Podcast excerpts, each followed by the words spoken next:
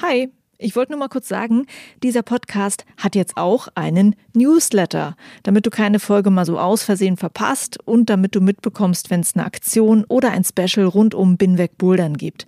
Den Newsletter, den findest du auf meiner Steady-Seite, das ist steadyhq.com slash binwegbouldern und natürlich auch auf binwegbouldern.de. Das war's. Viel Spaß mit dieser Folge. Hi und willkommen zu Folge 34 von Binweg Bouldern. Mein Name ist Juliane Fritz und das hier ist die Jubiläumsfolge. Denn es ist der 1. Mai 2019 und genau vor einem Jahr habe ich meine allererste Podcast-Folge veröffentlicht. Das war die Folge mit dem Namen Anfangen und Weitermachen. Und allein diese erste Folge wurde inzwischen schon von 2370 Menschen gehört. Vielen Dank an alle, die sich meine Podcast-Folgen anhören.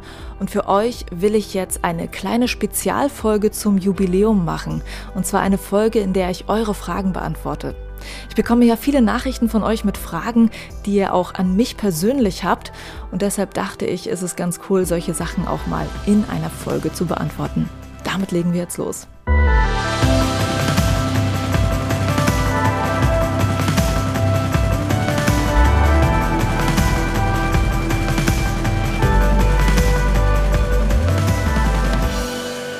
Es geht los. Hörst du das hier? Das sind viele kleine Zettel, auf die ich die Fragen aufgeschrieben habe, die ihr mir gestellt habt. Und ich habe mir ein paar Notizen gemacht zu dem, was ich gerne darauf antworten möchte. Ich freue mich, dass viele Hörer mir Fragen geschickt haben für dieses QA. Das ist quasi ein kleiner Blick hinter die Kulissen von Binweg Bouldern. Und ich möchte diesen Blick hinter die Kulissen gerne damit anfangen, dir zu erzählen, was ich eigentlich immer mache, bevor ich die Folgen aufnehme. Das klingt dann immer so. Mum. Mum.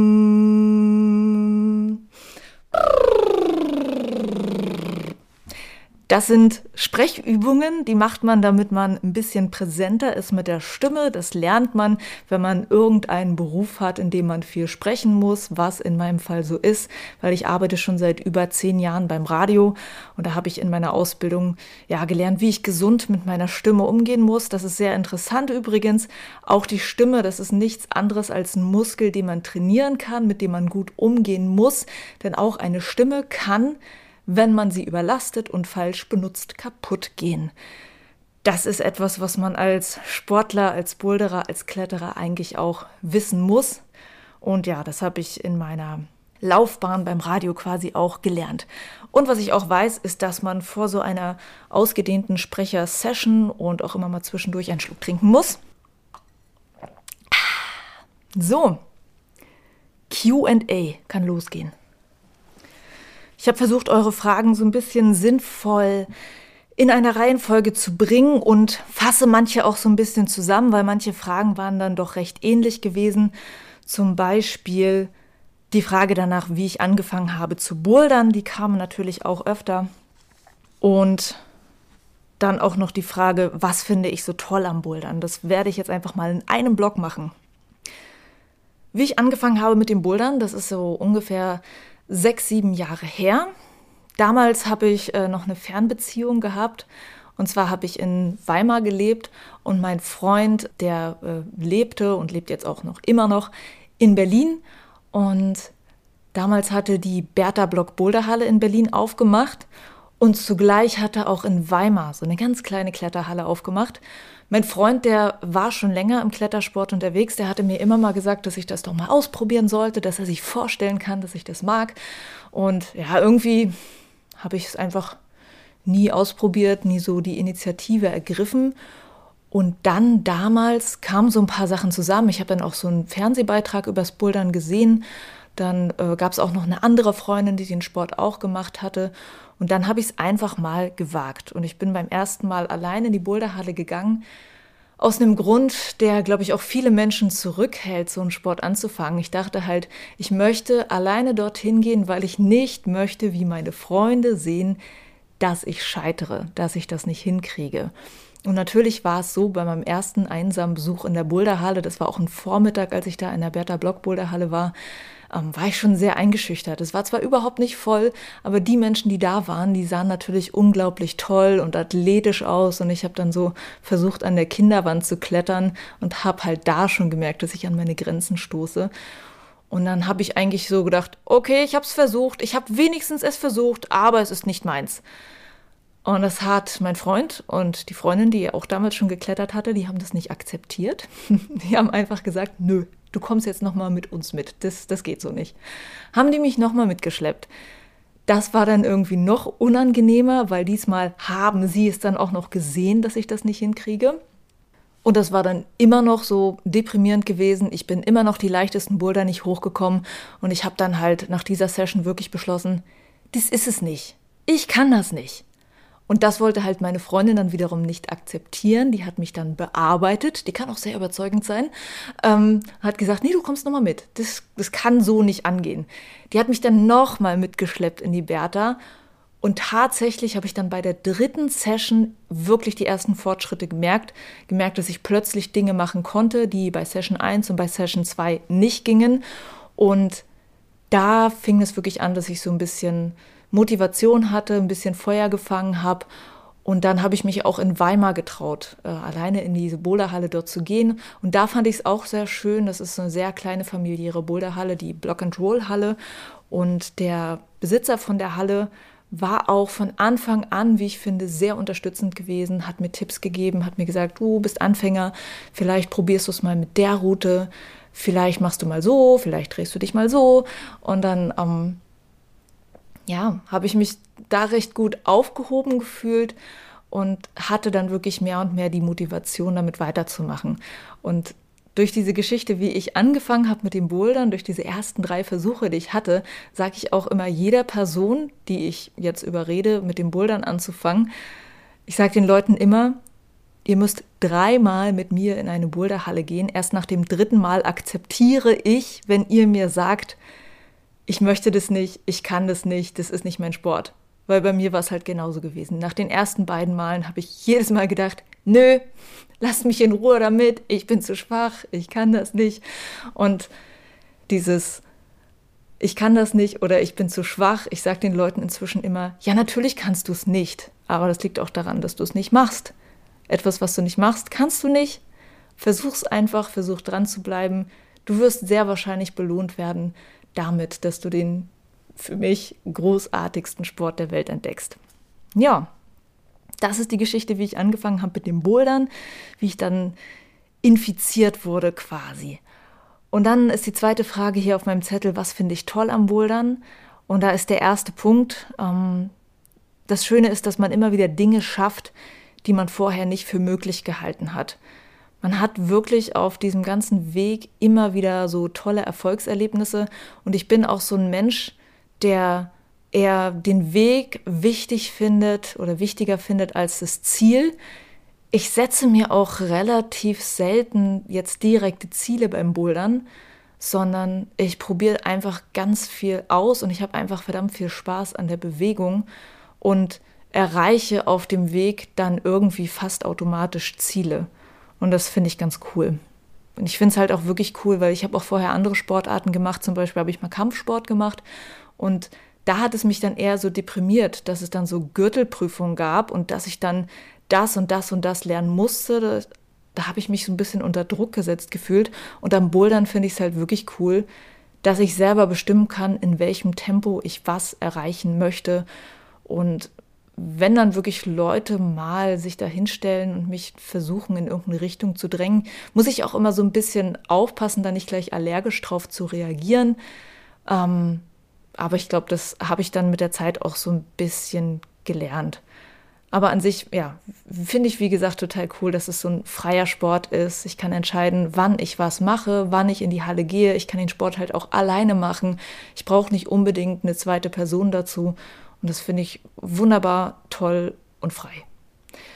Ähm, was mich auch sehr fasziniert am Bouldern ist, dass das Bouldern für mich, wenn ich bouldere, das sind die wenigen Momente, wo ich wirklich achtsam sein kann. Also ich habe ja auch äh, angefangen mit dem Meditieren, weil es wirklich so ein Problem von mir ist, dass mir manchmal einfach zu viele Gedanken im Kopf rumfliegen und ich ja sehr unruhig bin, was die meisten Leute wahrscheinlich erstaunlich zu hören finden, weil ich glaube, ich wirke eigentlich wie ein sehr ruhiger Mensch, aber das ist nur nach außen so.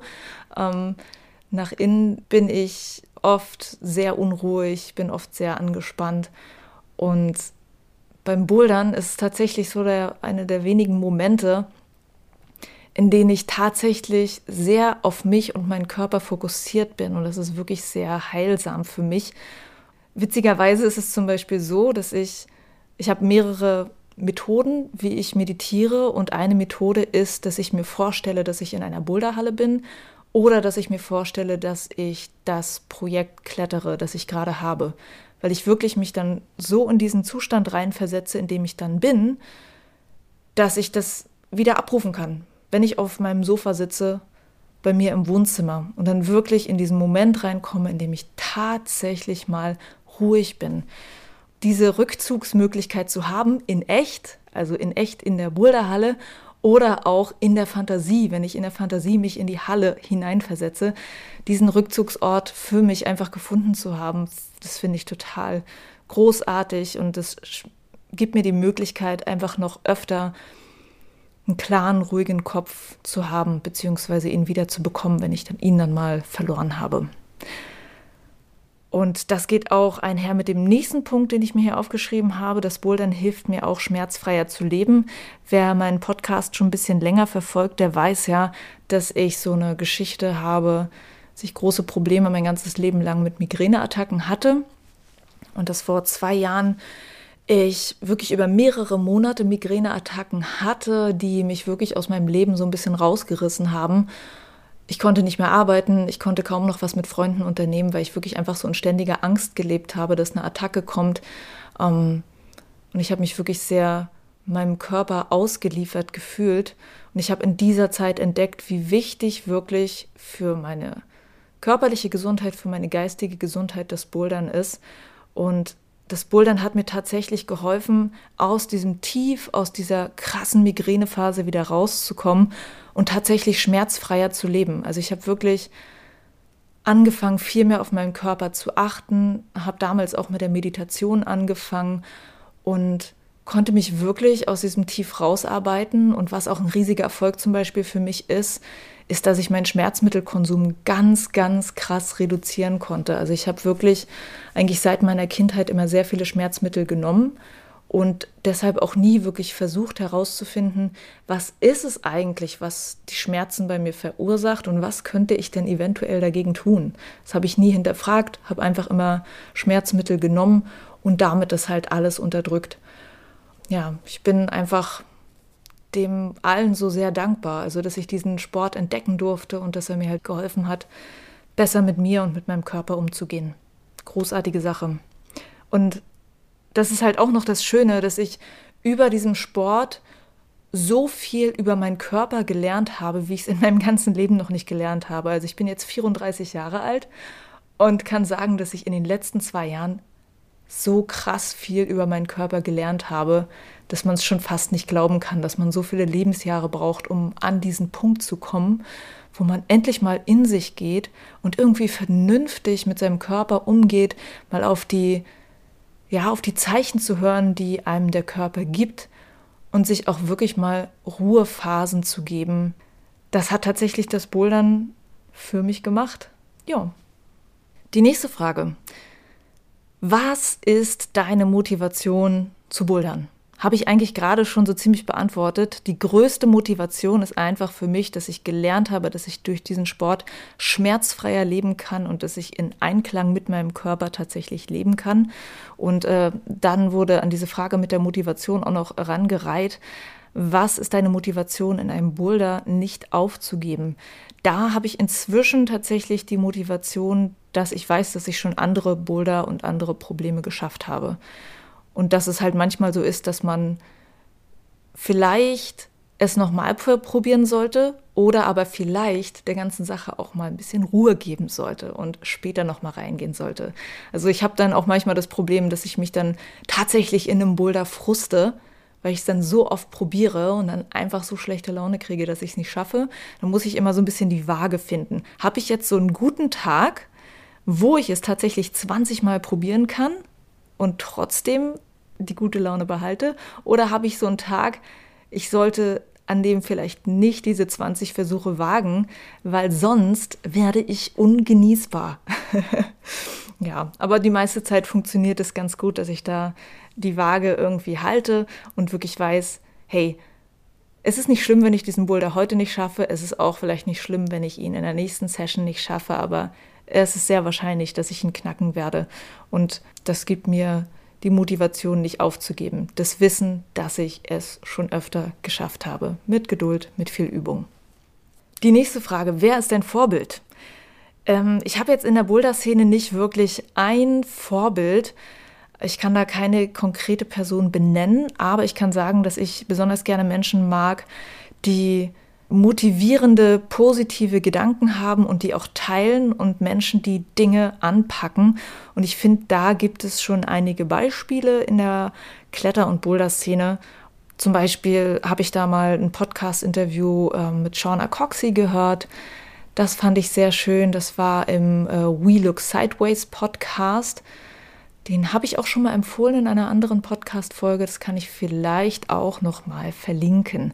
Da ging es halt um ähm, darum, ja, positiv zu bleiben, auch in einer Phase, in der man verletzt ist und halt gerade nicht in dem Umfang klettern oder bouldern kann. Solche motivierenden Gedanken finde ich halt wirklich super toll. Und ich habe halt für mich auch in den letzten zwei Jahren gelernt, also in diesen Jahren, in denen ich halt versucht habe, mich aus dieser schlimmen Migränezeit rauszukämpfen, da habe ich gelernt, wie wichtig es ist, die positiven Dinge im Leben festzuhalten, beziehungsweise auch erstmal zu entdecken, was die positiven Dinge sind.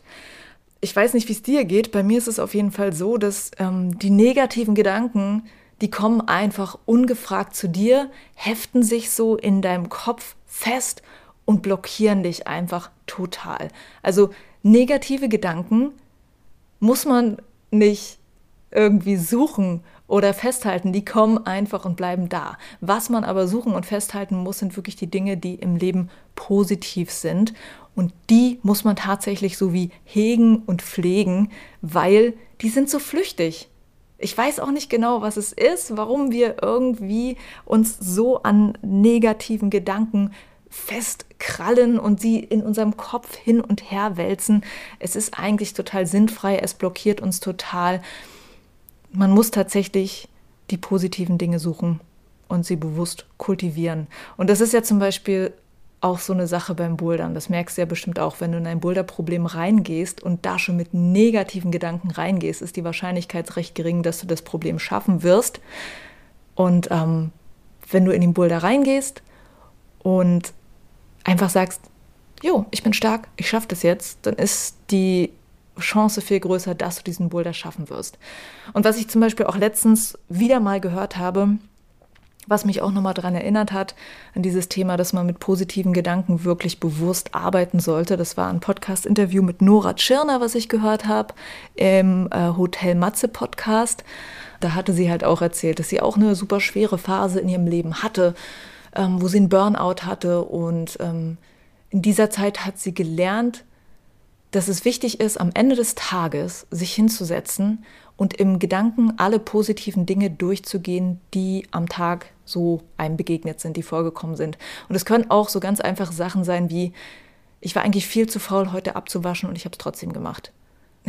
das ist halt genau dieses Ding, wirklich diese ganz kleinen Dinge, die aber positiv sind, sich vor Augen zu führen. Weil oft sind es ja auch ganz kleine negative Dinge, die aber eigentlich überhaupt keine riesen krassen Sachen sind, die sich aber für uns viel riesiger anfühlen, dass wir die so nah an uns ranlassen. Aber diese kleinen positiven Dinge, die auch cool sind, die werden dann so gewertet wie, ach, das ist doch nichts. So, aber das ist halt genau das, was man umkehren muss, was ich total wichtig finde. So, Zettelchen über Motivation und über Vorbilder. Fertig. Dann zum Thema, wie lange kletterst du schon? Das habe ich ja eigentlich auch schon ähm, am Anfang so ein bisschen beantwortet. Ich klettere seit 2013 und richtig intensiv und regelmäßig mache ich das seit 2017, also seit dieser Zeit, in der es mir so schlecht ging. Und da ja, habe ich wirklich viel intensiver dann angefangen mit dem Bouldern. Nächste Frage, wo kletterst du am liebsten? Äh, meine Lieblingshalle ist tatsächlich immer noch die Halle, in der ich auch begonnen habe. Und das ist die Bertha Block Boulder Halle. Das ist tatsächlich wie so ein Zuhause für mich geworden. Das ist auch die Halle, in die ich mich am meisten zurückbesinne, wenn ich meditiere. Und ich glaube, das klingt für Leute bestimmt so ein bisschen absurd, weil jeder, der mal in der Woche um 19 Uhr abends in der Bertha Block Boulder Halle war, der kann sich, glaube ich, nicht vorstellen, dass das ein Ort ist, an dem man gedanklich zurückgeht, wenn man versucht zu meditieren und die Ruhe in sich zu finden. Aber tatsächlich ist dieser Ort für mich so voll mit positiven Gedanken, weil echt, wenn ich in die Bertha reinkomme, dann kann ich erstmal alles hinter mir lassen, was mich gerade belastet. Und ich gehe da oft mit dem Gedanken rein, dass das jetzt hier der Ort ist, an dem die guten Dinge passieren. Und da kann tatsächlich manchmal die Bertha noch so voll sein. Ähm, es bleibt für mich einfach immer der positive Ort. Und tatsächlich ähm, finde ich eigentlich jede Boulderhalle cool. Jede Boulderhalle ist tatsächlich ein Ort, wo die guten Dinge passieren. ja, so viel dazu. Wie viele Kletterschuhe hast du in deinem Boulderleben schon kaputt gebouldert? Da ähm, gibt es zwei Boulderzeiträume. Erstmal die ersten vier Jahre, in denen ich gebouldert habe. Da habe ich gerade mal zwei Schuhe kaputt gebouldert und jetzt in den letzten zwei Jahren, in denen ich viel intensiver bouldere, habe ich vier Schuhe kaputt gebouldert. Also das heißt, im Moment ist es so, dass vielleicht ein paar Kletterschuhe ein halbes Jahr hält. Plastik oder Fels? Die große Frage wurde mir jetzt auch gestellt. Ich komme halt nicht aus einer Gegend, wo es besonders viel Felsen zu beklettern gibt. Ich habe angefangen mit dem Bouldern an Plastikgriffen. Wie gesagt, so eine Boulderhalle ist einfach für mich der Ort, an dem ich weiß, da bin ich glücklich. Und deshalb habe ich einfach nur positive Assoziationen mit Kletterhallen und mit Plastikgriffen, auch wenn das für so ja, alteingesessene Kletterer und Boulderer vielleicht ein bisschen eigenartig wirkt, weil die sagen würden, die große Freiheit und das große Glücksgefühl hast du draußen, ist tatsächlich bei mir eher in Boulderhallen so. Und ähm, ich bin auch, das traue ich mich auch manchmal in der Szene gar nicht so zu sagen, ich bin tatsächlich gar nicht so richtig der Outdoor-Enthusiast. Also Felsen, draußen sein Gebirge, das ist zwar schon alles ziemlich schön, aber du kannst mir schon richtig krass auf die Nerven gehen, wenn du mir sagst, dass wir jetzt draußen bouldern gehen und wir erstmal eine Wanderung machen müssen, um an den Fels zu kommen. Weil Wandern fand ich schon als Kind mit meinen Eltern total super nervig. Und ey, ich bin echt so auf der Hälfte des Weges immer so, Leute, sind wir jetzt fertig? Können wir jetzt wieder zurückgehen? Ich mag es schon gerne draußen an Fels zu klettern inzwischen. Also das hat sich jetzt auch ein bisschen langsam entwickelt, seit ich bouldere, dass ich das auch cool finden kann. Aber ich bin tatsächlich ein Plastikfan. Klingt absurd, ist aber so. So, nächste Frage. Tipps für Anfänger. Das äh, wollte eine Hörerin wissen. Da äh, kann ich jetzt nicht ganz genau sagen, wie Anfänger sie dann nun ist aber ich kann ja mal versuchen, so in einer für mich sinnvollen Reihe Dinge zu sagen, die man vielleicht als Anfänger so Schritt für Schritt angehen kann. Und das Erste, was mir immer auffällt, wenn ich Anfänger in der Boulderhalle sehe, ist, dass sie falsch antreten mit den Füßen.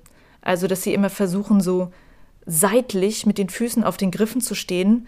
Und das macht dich halt einfach furchtbar unbeweglich. Ähm, das Wichtige ist tatsächlich als Anfänger zu lernen, mit der Fußspitze anzutreten und dann bist du viel beweglicher an der Wand, um an den nächsten Griff zu kommen. Und dann kannst du auch das machen, was der zweite wichtige Punkt ist, den man als Anfänger lernen sollte, das ist das Eindrehen. Also, dass du, um zum nächsten Griff zu kommen, deinen Körper nach links oder nach rechts drehst, also den Hintern nach links an die Wand oder den Hintern nach rechts an die Wand, um dann den nächsten Griff zu erreichen. Und da ist es halt die wichtige Voraussetzung, dass du mit der Fußspitze auf dem Tritt stehst und wirklich mit dem Fuß so rotieren kannst unten auf dem Griff. Dann der nächste Punkt ist aktives Hängen üben. Das ist etwas, was ich leider sehr spät gelernt habe, dass ich das immer falsch gemacht habe, was ähm, auch dazu geführt hat, dass ich unter anderem halt diesen Tennisarm entwickelt hatte. Und zwar heißt aktives Hängen, dass du nicht einfach in einem Griff hängst und vollkommen so Arme durchhängen lässt, die Schultern so schon fast an den Ohren dran sind, das ist eine Art von Hängen, wie es halt die Gelenke sehr belastet, deine Schultern belastet und deine ähm, Ellenbogen belastet. Aktiv bedeutet, dass du erstmal die Ellenbogen leicht eingeknickt hast, dass du möglichst viel Platz lässt zwischen deinem Ohr und deiner Schulter, also die Schultern wirklich weit vom Ohr weg und das habe ich ähm, sehr anschaulich in einem äh, Video mal gesehen. Du musst dir vorstellen, dass du deine Schulterblättern in deine Hosentaschen hinten am Hintern reinstecken möchtest. Also du musst wirklich deine Schulterblätter sehr bewusst nach hinten unten ziehen. Und wenn du das sozusagen in Gedanken machst, dann kommst du in diese Position rein, wo du aktiv hängst. Und ähm, das ist erstmal, glaube ich, ein bisschen schwer zu üben, wenn du äh, dich zum Beispiel an den Beastmaker oder so ranhängst und da schon direkt das aktive Hängen zu üben, ohne dass du irgendwo Halt mit deinen Füßen hast. Du kannst diese aktive Hängenposition auch üben, indem du dir einfach zwei große Henkel aussuchst an einer Wand, darunter vielleicht irgendwie zwei gute Tritte hast und dann stellst du dich da rein und probierst einfach bloß diese Position einzunehmen von diesen angewinkelten Ellenbogen plus Schultern weg von den Ohren plus Schulterblätter in die Hosentaschen hinten reinstecken. So, und das ist halt diese Position, die du üben solltest. Und ähm, das Video habe ich schon sehr oft verlinkt dazu. Ich werde es auch nochmal machen. Da gibt es ein äh, schönes Video, wo gezeigt wird, was dieses aktive Hängen bedeutet. Und wenn du das übst, dann wirst du auch relativ schnell merken, dass du viel mehr Kraft in den Schultern entwickelst. Das ist ganz wichtig. Das nächste, was mir sehr geholfen hat und was man als Anfänger auch recht leicht üben kann, ist äh, Übung für den Rücken oder so den Core, halt so Core-Training zu machen. Ich habe damit angefangen, nicht aus dem Grund, um besser zu werden mit dem Bouldern, sondern ich habe damals, äh, auch in dieser Zeit, als ich dann in Therapie war wegen meiner Migräne, habe ich ähm, Sporttherapie gemacht bei einer Physiotherapeutin und die hat halt wirklich Übungen mit mir ausgearbeitet, die für meinen Rücken gut sind. Also ich habe schon so ein bisschen eine Fehlstellung in der Wirbelsäule, so eine Skoliose, ich habe ein Hohlkreuz, ich habe ziemlich eng stehende Halswirbel, das sind so alles so ein bisschen meine Problemstellen und ähm, ich habe halt einfach viele gute Übungen bekommen, die wirklich zugeschnitten sind auf meinen Rücken und die einfach dazu geführt haben, dass ich viel stabiler wurde im Rücken und ähm, auch halt gut Bauchmuskeln aufgebaut habe. Und irgendwann, während ich so in diesem Prozess war, diese Übung zu machen, weiß ich noch, dass ich einen Boulder geklettert habe, wo ich an so eine Stelle kam, wo mein Kopf dachte, okay, jetzt fallen wir gleich raus aus der Route, die Tür geht auf, du bist gleich unten. Und ich bin nicht rausgefallen. Und ich dachte so, wow, was geht? Ich kann diese Position hier an der Wand halten, das ist ja unglaublich. Und das war wirklich so eine Position, wo mir wirklich meine Stabilität im Bauch und im Rücken total geholfen haben. Und äh, Core-Training ist halt gut, um äh, zu lernen, in Überhängen zu klettern, weil auch im Überhang brauchst du unbedingt deine Bauchmuskeln. Und ja, das kannst du eigentlich relativ easy üben. Das kannst du auch ganz easy zu Hause üben. Ähm, und wenn du irgendwie die Möglichkeit hast, also wenn du irgendein Rückenleiden hast, vielleicht auch ein Hohlkreuz, was dich belastet, dann versuch tatsächlich mal dir ähm, Sporttherapie verschreiben zu lassen. Also, dass du irgendwie so ein paar Sitzungen mit so, einer, mit so einem Physiotherapeuten machst oder einer Physiotherapeutin, die halt genau guckt, welche Übungen für dich gut sind. Das ist, glaube ich, wirklich das Beste, was du machen kannst, um da weiterzukommen. Dann ein weiterer Punkt, der auch für Anfänger wichtig ist, der eigentlich für alle wichtig ist, vergiss nicht, dass dein Körper Pausen braucht. Als ich damals 2017 so krass angefangen habe zu bouldern, da äh, war ich dann so enthusiastisch, weil ich gemerkt habe, dass mir der Sport so krass hilft, dass ich jeden zweiten Tag in der Boulderhalle war, super viel gemacht habe und dann auch diese ähm, Zeiten der Ruhe vielleicht nicht ganz so eingehalten habe. Das hat sicherlich auch mit begünstigt, dass dann dieser äh, Tennisarm sich entwickelt hat, weil ich habe schon gemerkt, dass ich Schmerzen habe, aber ich habe sie ignoriert. Also Schmerzen ignorieren ist keine besonders gute Idee. Und das mit der Regeneration, da habe ich auch noch so einen interessanten Vergleich. Und zwar ähm, bin ich auch ein kleiner Pflanzennerd. Also ich ähm, knall meinen Balkon im Sommer ziemlich doll zu mit Pflanzen und fange meistens so im Frühjahr auch schon an, mir die Pflanzen im Wohnzimmer vorzuziehen. Und ich habe da so eine Pflanzenleuchte, ja. Also die macht so Licht, das besonders gut dafür ist, dass Pflanzen äh, richtig gut wachsen können. Und dann habe ich irgendwann gedacht, warte mal, dieses Pflanzenlicht. Da steht halt, dass man das tagsüber anmachen soll und nachts soll das aus sein. Also dass sozusagen die Pflanzen nur tagsüber dieses besonders gute Licht erhalten. Und dann dachte ich so, ah, warte mal, kann man nicht das Licht einfach auch nachts anlassen? Weil dann bekommen die Pflanzen ja noch mehr von diesem tollen Licht und können dann noch krasser wachsen. Und dann habe ich mich aber darüber belesen, dass das halt genau der Fehler ist. Und zwar ist es so, dass Pflanzen tagsüber damit beschäftigt sind, aufzunehmen. Also die nehmen das Licht auf, die nehmen die Nährstoffe aus dem Boden auf. Und nachts ist die Zeit, in der die Pflanzen am meisten wachsen. Also nachts ist die Zeit, in der sie die Stoffe und die Infos, die sie aufgenommen haben, überhaupt erst umsetzen können. Also erst in dieser Ruhephase baut sich die Pflanze auf. Und das ist tatsächlich beim Sport genau dasselbe, dass du, wenn du viel Sport machst, du ja im Prinzip deine, ja, deine Muskeln tatsächlich so ein bisschen verletzt und in der Regenerationsphase muss sozusagen dein Körper daran arbeiten, diese kleinen Verletzungen wieder zu kitten. Dein Muskel wächst sozusagen in dieser Zeit an, in dieser Regenerationszeit. Das heißt, du brauchst die Pausen, um überhaupt besser zu werden im Bouldern. Damit sich deine Muskeln tatsächlich entwickeln, dass sie sich anpassen, damit sich auch die Sehnen anpassen. Das ist auch sehr wichtig. Das wirst du äh, wahrscheinlich auch schon mal gehört haben, dass Muskeln schneller wachsen als Sehnen und die brauchen noch mehr Anpassungszeit, noch mehr Regenerationszeit. Und das ist auch nochmal ein wichtiger Punkt, weshalb du Pausen machen solltest. Dann habe ich noch die Frage, ähm, hat jetzt nichts mit Bouldern zu tun. Und zwar, was ich sonst noch so gerne mache, außer, außer Bouldern. Und das habe ich dir ja zum Teil gerade schon erzählt. Ich mag gerne Pflanzen. Jetzt, seit ich so richtig viel bouldere, muss ich aber sagen, dass meine anderen Hobbys, die ich in meinem Leben so habe, ein bisschen leiden. Ich habe dieses Jahr nicht ganz so viele Pflanzen auf meinem Balkon. Ich habe dieses Jahr auch schon ein paar Pflanzen sterben lassen, weil ich ein bisschen nachlässig war. Ich verbringe einfach zu viel Zeit in Boulderhallen. Was ich in meinem ähm, anderen Leben vor dem Bouldern auch viel gemacht habe, war äh, Musik. Mache ich jetzt auch nicht mehr so viel. Also ich komme aus einer sehr musikalischen Familie, ähm, habe schon sehr früh angefangen, Instrumente zu spielen, habe in meiner Studienzeit viel Musik gemacht, habe Songs geschrieben kann man sich übrigens auch anhören. Also ich habe äh, einen Soundcloud-Account ähm, mit ein paar Songs, die ich geschrieben habe. Den kann ich auch gerne verlinken. Also die Songs habe ich geschrieben und habe ich zusammen aufgenommen mit meinem Bruder, der spielt Bass. Wenn du magst, kannst du es dir anhören.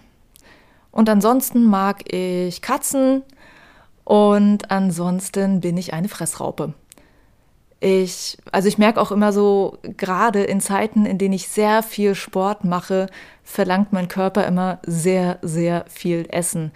Und mein Freund bouldert und klettert ja eigentlich auch fast genauso viel wie ich und ist nicht so viel wie ich, aber irgendwie braucht mein Körper das, glaube ich. Also wenn ich wirklich viel Sport mache, will der auch unglaublich viel Essen haben. Also Essen ist auch eine sehr beliebte Tätigkeit bei mir. So, Nächste Frage. Was gefällt dir am Podcasten? Das Podcasten ist sehr cool, weil ich mich total in mein Lieblingsthema rein nörden kann. Ich bin wirklich schon immer so ein Mensch gewesen, wenn mich ein Thema begeistert hat oder wenn ich sozusagen eine Aufgabe bekommen habe, dann habe ich irgendwie geguckt, dass ich das in allen Facetten und von allen Seiten beleuchte. Und ähm, das ging schon in der Schule früher los wenn ich einen Vortrag ausarbeiten sollte, der zehn Minuten sein sollte, dann habe ich ähm, alle Bücher in der Bibliothek mir ausgeliehen, die es zum Thema gibt, und habe einen Vortrag ausgearbeitet, der mehrere Stunden lang dauert. Ich musste dann auch ähm, natürlich an der Stelle lernen, dass man sich auf das Wesentliche fokussieren soll. Ähm, ich finde es aber, wie gesagt, sehr schön am Podcasten, dass ich mir tatsächlich Zeit nehmen kann für ein Thema. Und ähm, ich arbeite ja ähm, beim Radio, habe ich ja schon gesagt glaube ich. Doch, habe ich schon gesagt. Und das ist so die Sache. Ich habe angefangen mit dem Radio machen, eben weil ich mich gerne mit Themen beschäftige, weil ich gerne Menschen interviewe. Und was ein bisschen traurig ist, ist, dass man dann bei einem Radiosender landet und dann wird dir gesagt, hm, okay, du hast hier Thema so und so und du kannst jetzt einen Beitrag dazu machen und der darf so zwei bis drei Minuten lang sein. Jo. Das ähm, passt da nicht so ganz damit zusammen, dass ich eigentlich gerne ein Thema wirklich breit beleuchte. Und als ich dann so ein bisschen entdeckt habe, dass es auch Podcasts gibt, habe ich dann schon echt so gedacht, ey geil, ich kann da das machen, was ich beim Radio mache, nur noch länger. Unglaublich cool. Also das ist etwas, was mir wirklich sehr, sehr gut gefällt am Podcasten. Ich habe alle Zeit der Welt. Es steht niemand da, der mir sagt, wie lang meine Folge zu sein hat. Und ich kann eine Folge machen, die über eine Stunde lang dauert. Und es hören sich, weiß ich nicht, so aktuell so 1500 bis 2000 Leute diese Folge an. Und die sind, glaube ich, nicht der Meinung, dass es zu lang ist. Und das ist ganz schön geil. Was ich auch gerne mag am Podcasten ist, ähm, dass ich sozusagen einfach die Möglichkeit habe, auf Menschen zuzugehen und sie zu fragen, ob sie mich mal kurz in ihr Leben reingucken lassen. Dass ich ähm, ja einfach mit dem Mikrofon zu einer Person hingehen kann, von der ich denke, dass sie interessant ist und ihr einfach Fragen stellen kann. Das ist wirklich eine ganz wunderbare Sache. Ich bin eigentlich von Hause aus ein recht introvertierter Mensch. Das glaubt mir immer keiner, wenn ich das erzähle. Also es glaubt eigentlich niemand, wenn ich sage, ich arbeite beim Radio und ich bin introvertiert. Du wärst erstaunt, wie viele Menschen beim Radio arbeiten und dasselbe sagen würden. Es ist gar nicht so selten. Es gibt zwar sehr viele extrovertierte Menschen, die beim Radio arbeiten, aber das Gegenteil ist genauso der Fall. Und deshalb finde ich es so cool, einfach die Möglichkeit zu haben, auf Menschen zuzugehen und einfach mal diese andere Seite auszuleben. Diese extrovertierte Seite. Es ist widersprüchlich, oder? Aber es ist so, es ist schön. Außerdem mag ich das Podcasten, weil ich einfach sehr gerne mit meiner Stimme arbeite und weil ich sehr gerne Stimmen höre. Und ich höre tatsächlich lieber, als dass ich lese. Also wenn ich die Wahl habe, zum Beispiel ein Buch zu lesen oder mir das Hörbuch anzuhören, würde ich mir das Hörbuch anhören weil ich wirklich ein Hörmensch bin.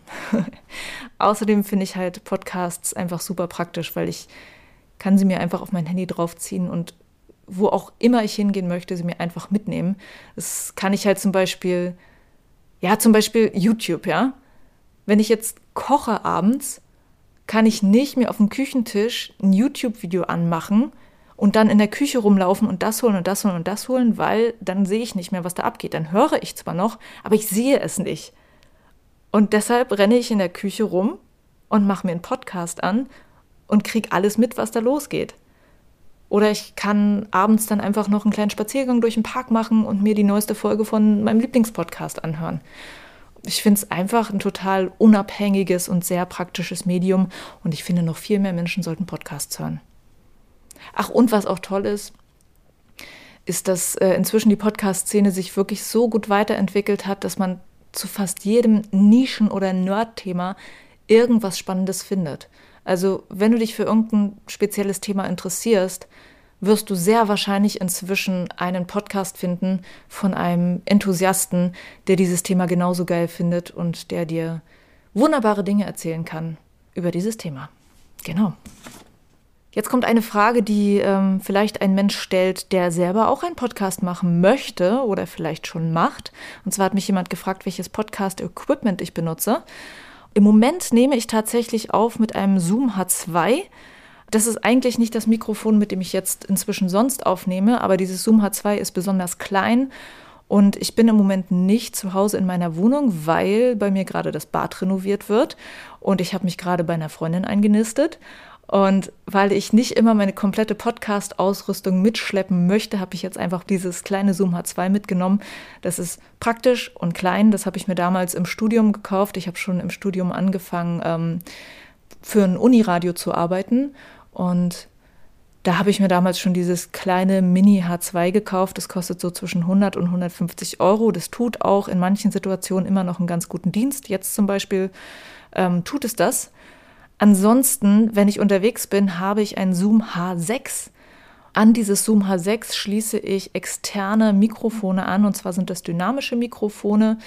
Die heißen Shure SM58. Und das sind ziemlich ähm, beliebte, bekannte Mikrofone. Die sind äh, besonders in der Musikszene im Einsatz, sind sehr gute Gesangsmikrofone. Und das Praktische an denen ist, dass ich damit sehr unabhängig arbeiten kann was die Umgebung angeht, in der ich aufnehme. Also zum Beispiel mit diesem H2 könnte ich jetzt nicht rausgehen und draußen irgendwo mich äh, hinsetzen und ein Interview mit einer Person aufzeichnen, weil du sehr viel Umgebungsgeräusche hören würdest. Jetzt sitze ich hier in einem recht kleinen Zimmer und ähm, hier gibt es keine große Geräuschkulisse, deshalb ist es okay. Ich könnte mit diesem Mikrofon jetzt nicht draußen aufnehmen, das wäre schon ein bisschen störender. Und diese dynamischen Mikrofone haben diese tolle Eigenschaft, dass sie wirklich nur das aufnehmen, was direkt vor dem Mikrofon stattfindet und alles andere, was drumherum noch los ist, ganz gut ausblenden können. Und dieses Zoom H6 ist deshalb ganz cool, weil es so ein Allrounder ist. Also mit dem Zoom H6 kannst du ähm, dich für verschiedene Situationen rüsten. Also das kannst du auch schon alleine benutzen. Das kommt, ähm, wenn du es kaufst, mit zwei verschiedenen Mikrofonköpfen, die du aufstecken kannst, beziehungsweise hat noch Anschlüsse für vier externe Mikrofone. Ich kann quasi jetzt im Moment so, könnte Interviews aufnehmen, ähm, bei denen bis zu vier Menschen sprechen. Damals, als ich mir das Zoom H6 gekauft habe, habe ich es mir gekauft mit zwei Schuhe-Mikrofonen und mit allem drum und dran, was man dann noch braucht. Also so Plopschutz fürs Mikrofon und Kabel. Und ähm, dieses Starterpaket, was ich mir damals geholt hatte, das kostet so circa 700 Euro. So viel zum Thema Podcast-Equipment. Ach so, und das Zoom H6 und diese Schuhe-Mikrofone ist inzwischen ähm, ein Equipment, eine Zusammenstellung, die wirklich viele Podcaster benutzen. Also da kann man schon tatsächlich sagen, dass man da sicher gehen kann, dass man damit relativ gut ausgerüstet ist, um einen Podcast zu starten. Nächste Frage. Welche Vision hast du mit deinem Podcast? Da musste ich erstmal ein bisschen überlegen, weil welche Vision, das hört sich so riesig an. Tatsächlich finde ich aber, dass, dass es erstmal ein bisschen ein ähm, selbstbezogener Wunsch war, den ich hatte, als ich den Podcast angefangen habe. Ich wollte mir einfach selbst den Wunsch erfüllen, einen Podcast zu schaffen, den ich selber toll finde, weil den gab es noch nicht. Also ich hatte noch nicht diese Art von Boulder-Podcast, den ich gerne hören wollte. Und ich wollte mir auch etwas erschaffen, das es mir ermöglicht, dass das Bouldern immer bei mir ist, auch wenn ich nicht bouldern kann. Und zwar ähm, zum Beispiel, wenn ich verletzt bin. Also ich finde dieses Thema inzwischen so wichtig, dass ich tatsächlich mir Boulder-Wettkämpfe noch und nöcher angucken könnte und ich würde wahrscheinlich nicht genug davon kriegen. Wenn ich verletzt bin zum Beispiel, finde ich es halt einfach schon sehr wichtig, dass ich dann trotzdem noch Boulder-Themen um mich herum habe und ähm, das kann man halt mit einem Podcast lösen. Also dass man dann sich einfach tausende Kletterpodcasts anhört, und ich weiß auch, dass es anderen Leuten genauso geht. Also mir schreiben tatsächlich auch Hörer, die sagen, ey, ich kann gerade nicht bouldern, weil ich verletzt bin. Und du rettest mich gerade über diese Zeit, weil dieser Sport dann quasi trotzdem bei mir ist. Und das heißt, diese Vision, die ich selbst hatte, mir ähm, eine Möglichkeit zu erschaffen, meinen Lieblingssport immer bei mir zu haben, diese Vision trifft quasi nicht nur auf mich zu, sondern die trifft auch auf andere Leute zu. Das heißt, ich habe etwas erschaffen, was mich glücklich macht und gleichzeitig ganz viele andere Menschen glücklich macht. Und das finde ich wirklich schon ziemlich, ziemlich geil.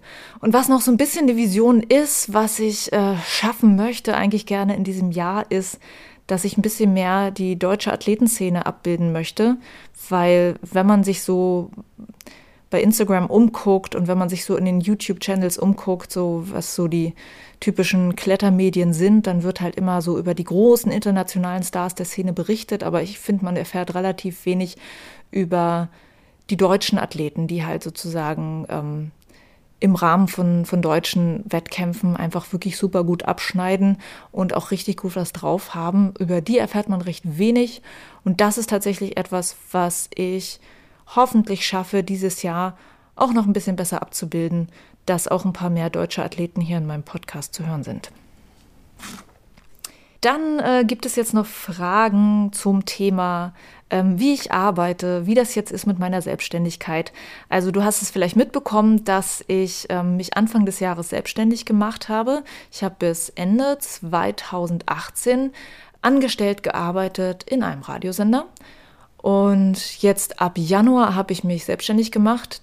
Ich arbeite immer noch bei dem Radiosender, ähm, aber ich arbeite dort freiberuflich. Also ich habe halt tatsächlich einfach gesagt, Leute, ich möchte schon noch für euch arbeiten, aber ich möchte meine Stundenzahl reduzieren. Ich werde nur noch ähm, ein paar Sendungen für euch machen auf freiberuflicher Basis und ansonsten möchte ich halt jetzt die Zeit haben, um diesen Podcast weiter voranzutreiben, weil es war halt einfach im letzten Jahr dann so gewesen, dass ich so viel Zeit, so viel Energie in diesen Podcast gesteckt habe, dass es einfach neben dem normalen Beruf nicht mehr machbar war. Irgendwann leiden dann Freundschaften darunter, dann ähm, ja, sieht mich mein Freund auch kaum noch, obwohl wir in derselben Wohnung wohnen.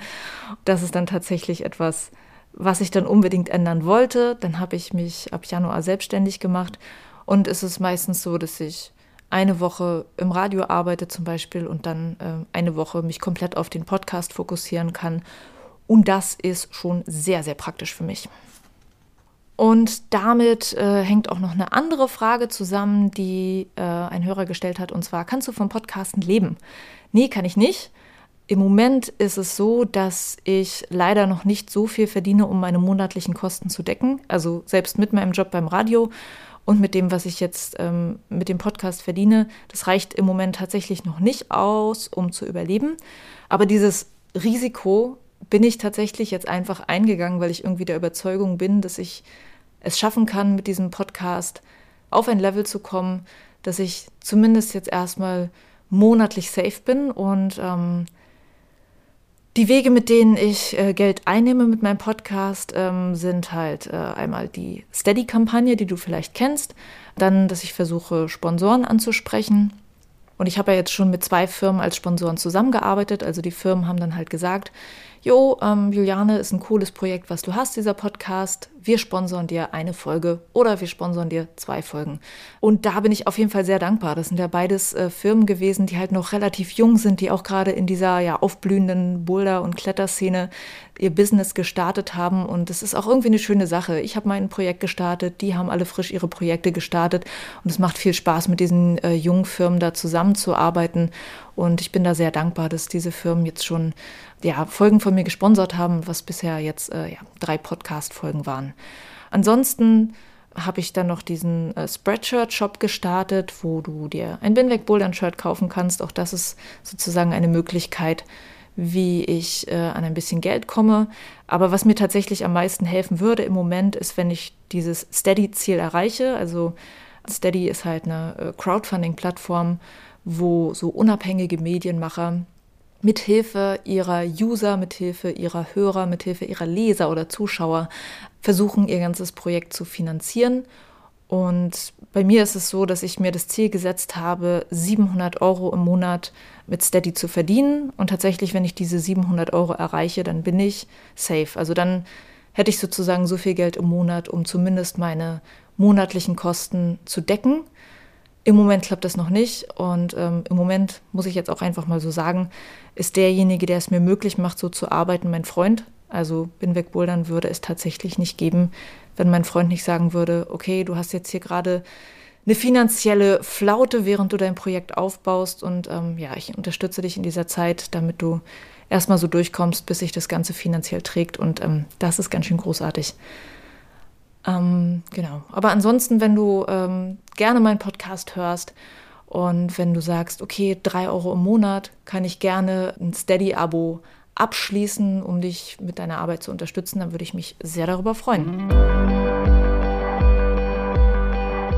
Das waren eure Fragen. Fragen von Binweg Bouldern Hörern an mich. Und ich muss dazu auch nochmal sagen, ich bin immer ein bisschen verwundert, wenn ich Nachrichten von euch bekomme mit Fragen an mich persönlich, weil ich denke, ich bin gar keine berühmte Boulderin. Ich bin nur die, die berühmten Boulderern die Fragen stellt. Aber es ist natürlich alles cool. Ich freue mich, wenn ihr mir schreibt, wenn ihr Fragen an mich habt und ich antworte natürlich sehr gerne darauf. Und ich will ans Ende dieser Folge deshalb auch nochmal ein riesen Dankeschön setzen. Danke an alle, die meine Podcast-Folgen hören. Danke an alle, die mir wahnsinnig liebe Nachrichten schreiben. Danke an alle, die mir schon tolle Podcast-Rezensionen bei iTunes geschrieben haben. Danke an alle, die in irgendwelchen Boulderhallen in Deutschland Binweg Bouldern Aufkleber an die Wände dran backen. Danke an alle, die mir bei Social Media folgen, die meine Beiträge liken und kommentieren, die meine Beiträge teilen. Das hilft mir wirklich weiter, um eine größere Reichweite zu bekommen und letztendlich dann auch, damit sich mein Projekt trägt. Und ganz, ganz wichtig, danke an alle meine Interviewgäste. Das ist überhaupt nicht selbstverständlich für mich, dass sich jemand bis zu zwei Stunden mit mir hinsetzt und mir meine Fragen beantwortet. Das setzt ein unglaubliches Vertrauen voraus, dass ich gut mit diesen Antworten umgehe und einen guten Podcast daraus mache. Und ich habe ja auch viele Gäste, die sonst nie Interviews geben und für die ist das sicherlich am Anfang überhaupt nicht leicht.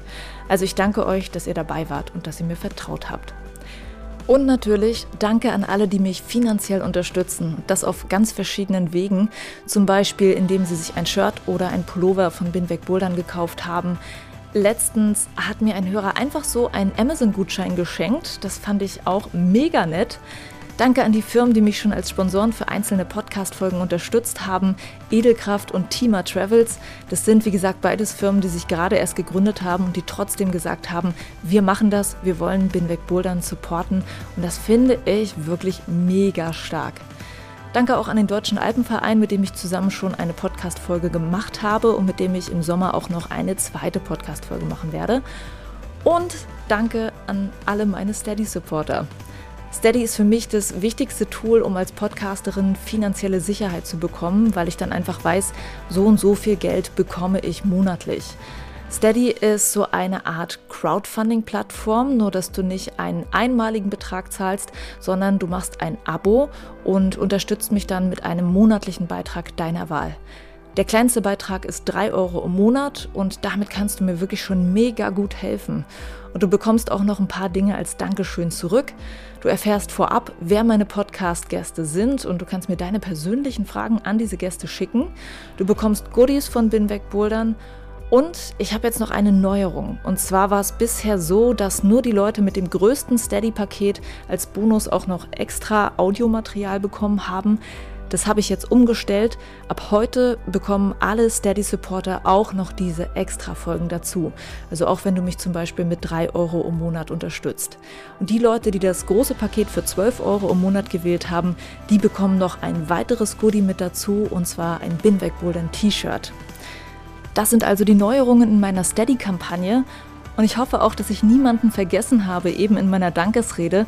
Aber ich glaube, ich kann eigentlich niemanden vergessen, wenn ich jetzt einfach nochmal sage, Hey du, Mensch, der mir gerade zuhört, ich danke dir. Und ich wünsche dir wie immer viel Spaß in der Halle und am Fels. Juliane mein Name und ich bin wegbouldern.